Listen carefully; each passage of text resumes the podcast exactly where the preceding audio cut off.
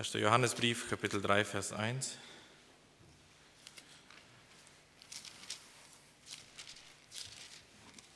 Dort heißt es, Seht, welch eine Liebe hat uns der Vater gegeben, dass wir Gottes Kinder heißen sollen.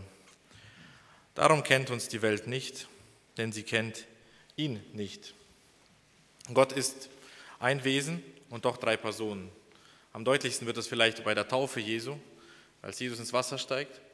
Dann hören wir Gott den Vater sagen, dies ist mein lieber Sohn, an dem ich wohlgefallen habe. Und der Heilige Geist in der Form einer Taufe steigt auf den Sohn herunter.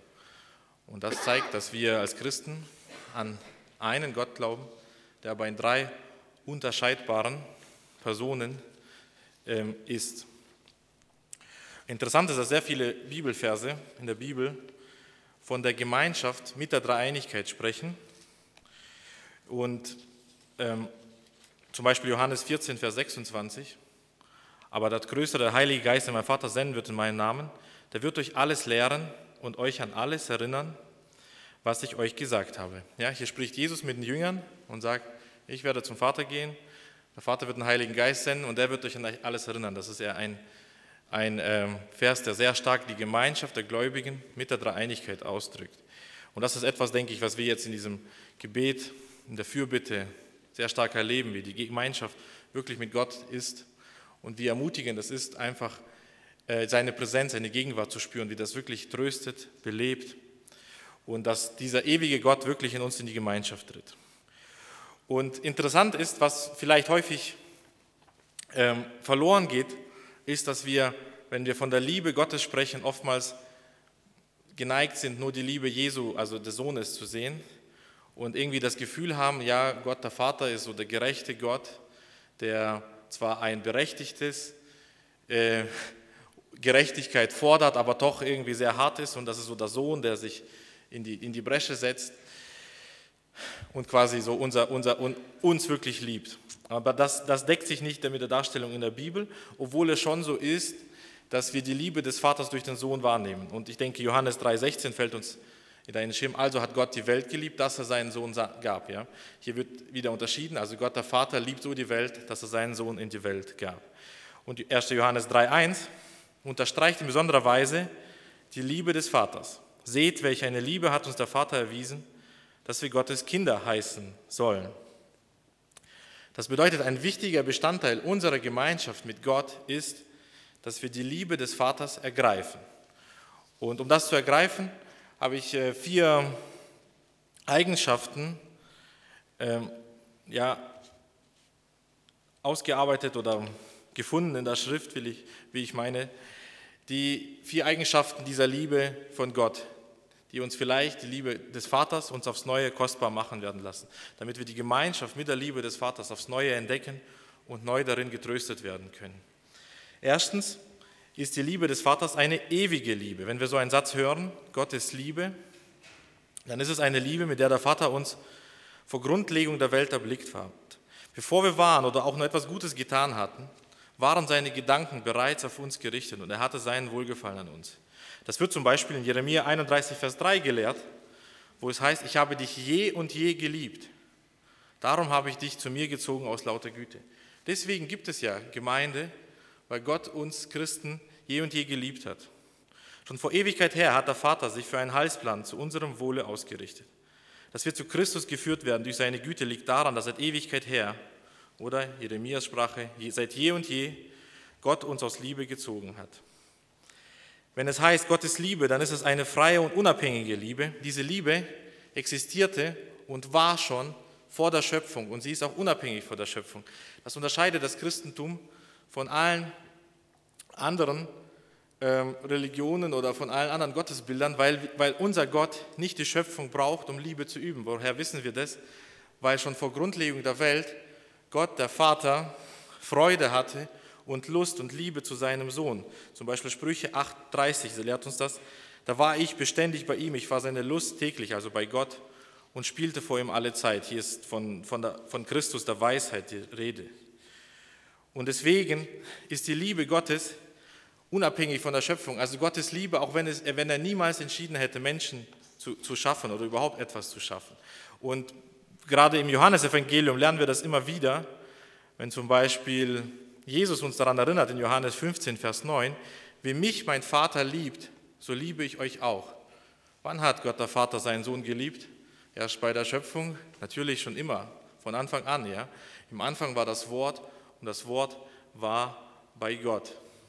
Und wenn das eine ewige und eine unabhängige Liebe ist, dann hören wir auch diesen Satz, Gott ist Liebe und dürfen aufs Neue entdecken, dass es ja auch eine Gleichung ist. Gott ist gleich Liebe und wenn Gott unveränderlich ist, dann ist seine Liebe auch unveränderlich. So kommt es, dass zum Beispiel Malachi in 3, Vers 6 sagt, ich der Herr wandle mich nicht und ihr habt nicht aufgehört, Jakobs Söhne zu sein. Viele andere Verse sprechen auch davon, dass ähm, Gottes Liebe eben, weil sie ja unabhängig von uns ist, eine unveränderliche Liebe ist.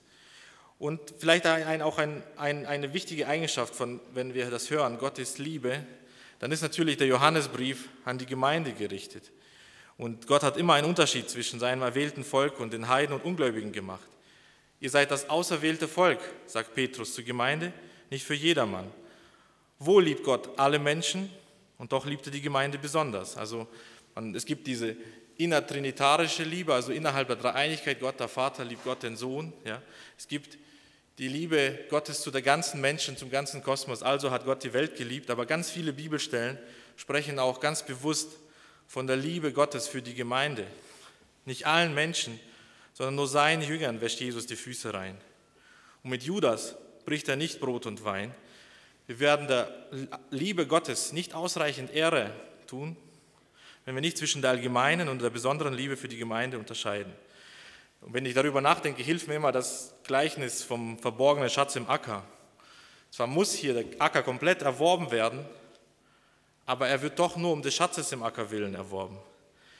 Und Christus liebt seine Braut und nur diese seine Braut und nur diese hat er mit seinem kostbaren Blut erkauft und hat sie sich selbst bereitet. Diese vier Eigenschaften, dass Gottes Liebe eine ewige Liebe ist, eine freie, unabhängige Liebe, eine unveränderliche Liebe und eine unterscheidende oder bestimmte Liebe, führt Johannes dazu, dass er ausruft, seht, welche Liebe hat uns der Vater erzeigt. Ich denke, Johannes hat es nötig, uns heute neu an die Liebe des Vaters zu erinnern. Mir ist das die Tage besonders bewusst geworden, dass äh, jeden Tag ja ganz neue Nachrichten sich überschlagen und, und so ablenken und wir, äh, ja, man sich erwischt, dass man morgens früh lieber Google News zuerst liest als das Wort Gottes. Und ich denke, das, was uns hier wirklich neu Trost geben kann, Google News wird uns keinen Trost geben. Und das, der tägliche äh, Medienrausch, sage ich mal, ist einerseits jeden Tag das Gleiche und doch fast stündlich was anderes. Immer gibt es eine neue Nachricht und immer noch mal ein neues Update. Und es, es, bringt so viel Unruhe und lenkt ab und man denkt sich, okay, wo finde ich jetzt Halt in meinem Leben? Und Halt finden wir in der Gemeinschaft mit Gott, mit dem dreieinigen Gott. Und diese Gemeinschaft mit Gott werden wir aufs Neue entdecken, wenn wir uns aufs Neue bewusst wird, was Johannes hier ausruft. Selbst seht, welche Liebe hat uns der Vater erzeigt. Ich habe, und vielleicht eine Stelle habe ich entdeckt, die besonders deutlich macht, dass es auch der Vater ist, der uns liebt, es gibt eine ganz interessante Stelle in Johannes 16, Vers 26 und 27. Dort heißt es, an jenem Tage, also nach der Auferstehung, werdet ihr bitten in meinem Namen. Und ich sage euch nicht, dass ich den Vater für euch bitten werde, denn er selbst, der Vater, hat euch lieb, Entschuldigung, hat euch lieb, weil ihr mich liebt und glaubt, dass ich von Gott ausgegangen bin. Das bedeutet, Jesus sagt hier, ich habe es nicht nötig, zum Vater zu gehen und ihn zu bitten, dass er euch liebt, weil er selber liebt es und er, der Vater selbst auf euer Wohlbefinden aus ist. Und es ist für mich, also ich muss sagen, mein Skript ist deutlich größer, ich habe es gekürzt und ich habe da schon beim Schreiben das Gefühl gehabt, ich habe aus einem riesigen Ozean der Liebe Gottes nur eine kleine Tasse rausgenommen und äh, jetzt habe ich sie noch halbiert. Aber äh, an dieser Liebe Gottes kann man sich wirklich versenken und aufs Neue sie entdecken und wirklich Trost und Halt finden für alle Lebenssituationen. Und deswegen lasst uns noch ein paar Anwendungen mitnehmen. Wenn wir an die, das denken, dass seht, welche Liebe hat uns der Vater erzeigt, dann dürfen wir uns aufs Neue auf diese freie, unveränderliche und bestimmte Liebe Gottes erinnern, die sich fest an uns richtet und unsere Gemeinschaft mit Gott neu belebt. Wenn nicht die Liebe des Vaters das Kind ziehen kann, also wenn nicht meine Liebe meine Kinder zu mir zieht, was soll es sonst tun? Wenn nicht die Liebe des himmlischen Vaters unser Herz erwärmen kann zur Gemeinschaft mit Gott, was soll es anderes tun? Und wie reagiert man angemessen auf Liebe? Also wenn mir jemand eine Liebeserklärung macht, wie reagiere ich dann drauf? Wie der Johannesbrief, lasst uns ihn lieben, denn er hat uns zuerst geliebt. Auf Gottes Liebe reagieren wir, indem wir mit eigener Liebe antworten. Natürlich Liebe zu Gott, aber auch Liebe zu unseren Mitmenschen. Und das zeigt, wie, wie kann ich denn überhaupt, oder das wäre vielleicht die wichtigste Frage, wie, wie kann ich diese Liebesgemeinschaft empfangen? Ja, man könnte ja sagen, ähm, das ist ja gut, dass Gott liebt, aber wie wird sie mir zuteil, richtig? Was ist, wenn ich nicht dazugehöre? Was, was fehlt mir da? Und wir empfangen die Liebe Gottes nicht anders als durch den Glauben. Und das ist das Besondere. Wir müssen dafür nichts tun. Was wir tun müssen, ist Glauben. Und jetzt kann man sagen, okay, was heißt das zu glauben? Wie, wie kann ich denn glauben, dass Gottes Liebe mir persönlich zuteil ist? Da finden wir wieder im Johannesbrief eine Antwort. Wir haben erkannt und geglaubt, die Liebe, die Gott zu uns hat. Gott ist Liebe und wer in der Liebe bleibt, der bleibt in Gott und Gott in ihm. Der erste Teil ist das, den ich hier besonders unterstreichen möchte. Wir haben erkannt und geglaubt die Liebe. Was du machen musst, ist es an die Liebe Gottes zu glauben. Dann ist sie dein. Mehr gibt es nicht. Es gibt hier keine rationalen Gründe und die schleichen sich ja von allen Seiten ein. Man könnte einwenden, ja, ich weiß, dass Gott Liebe ist, ich weiß, dass Gott andere liebt, aber gilt sie denn auch für mich? Dann kann ich dich nur ermutigen, dass seiner Schrift mehr zu glauben und dass das, was Gott in der Schrift über seine Liebe sagt, für jeden Menschen gleichermaßen wirkt, weil sie eben unabhängig ist von uns Menschen. Da kann keiner sagen, oh, für, für Bruder Andreas zum Beispiel, da gilt die Liebe Gottes mehr als für mich. Das ist nicht wahr. Was wir hier lesen ist, wer erkennt und glaubt die Liebe, dann hat er Gott, richtig? Und das ist doch eine große Einladung für uns alle, dass wir diese besondere Liebe Gottes glauben. Es wird von uns nichts gefordert, nach Israel zu pilgern oder sich zu kasteien, sondern zu glauben und zu erkennen. Und es gibt nur eine Bedingung, um teilhaftig dieser Liebe zu werden, Gottes Wort zu glauben.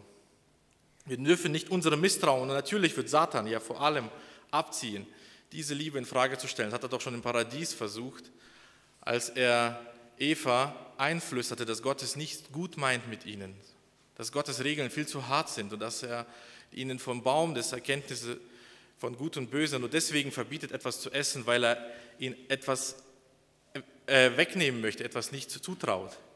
Und das wird natürlich genau das sein, was Satan als erstes angreifen wird, in Zweifel stellen wird und uns Gott, den Vater, nicht voller Liebe darstellen, sondern als einen, dem wir uns nicht nahen dürfen. Und das führt mich zu dem zweiten Einwand, der ganz hinterhältig sein kann, nämlich, und ich beobachte ihn wirklich in meinem eigenen Leben sehr häufig, dass das Gefühl entstehen kann, muss ich denn nicht eigentlich zuerst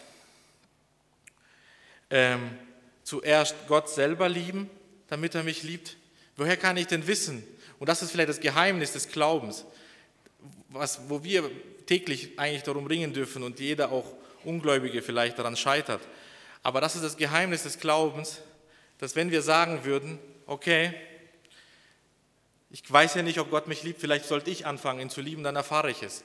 Aber damit würden wir Gottes Reihenfolge in Frage stellen, weil Johannes uns ganz klar sagt, lasst uns ihn lieben, denn er hat uns zuerst geliebt. Richtig? Was kommt zuerst? Die Liebe Gottes des Vaters. Wenn wir in uns selbst etwas produzieren könnten, was die Liebe Gottes bewirkt, dann wäre Gottes Liebe ja nicht mehr ewig. Sie wäre nicht mehr unabhängig, weil sie würde auf ein Ereignis bei uns warten. Sie wäre auch nicht mehr unveränderlich. Aber das genau haben wir ja über die Liebe Gottes gelernt, dass sie uns ohne jeglichen Grund in uns selbst liebt. Und dass wir wiederum, dass wir, wir als Gemeinde, wir als Christen, also heute richte ich mich wirklich ganz gezielt an die Gemeinde, dass wir alle Gründe der Welt haben, ihn zu lieben. Wir würden jedoch Gottes Liebe auf den Kopf stellen, nämlich wenn wir sagen würden, ich kann einen Grund Gott geben, dass er mich liebt. Und sei es auch, dass wir sagen würden, Gott, du musst mich lieben, weil hier ist meine Liebe. Dann spiele ich seine Liebe runter. Dann beraube ich die Liebe Gottes der Ehre, die sie verdient, dass sie nämlich ewig, unveränderlich und unabhängig ist. Und deswegen kann Johannes ausrufen, seht, welche Liebe hat uns der Vater erwiesen. Lasst uns deshalb danken für diese ewige, unveränderliche, freie Liebe. Lasst uns bitten, dass uns diese Gemeinschaft mit dieser Liebe des Vaters kostbarer ist als alles andere, was uns sonst ablenken möchte. Lasst uns Buße tun dafür wo wir nicht auf die Liebe des Vaters mit eigener Liebe reagiert haben, sondern mit Gleichgültigkeit oder was im Johannesbrief auch wichtig ist und was sehr stark gegen, mit der Liebe des, zum Vater konkurriert, mit Weltliebe geantwortet haben.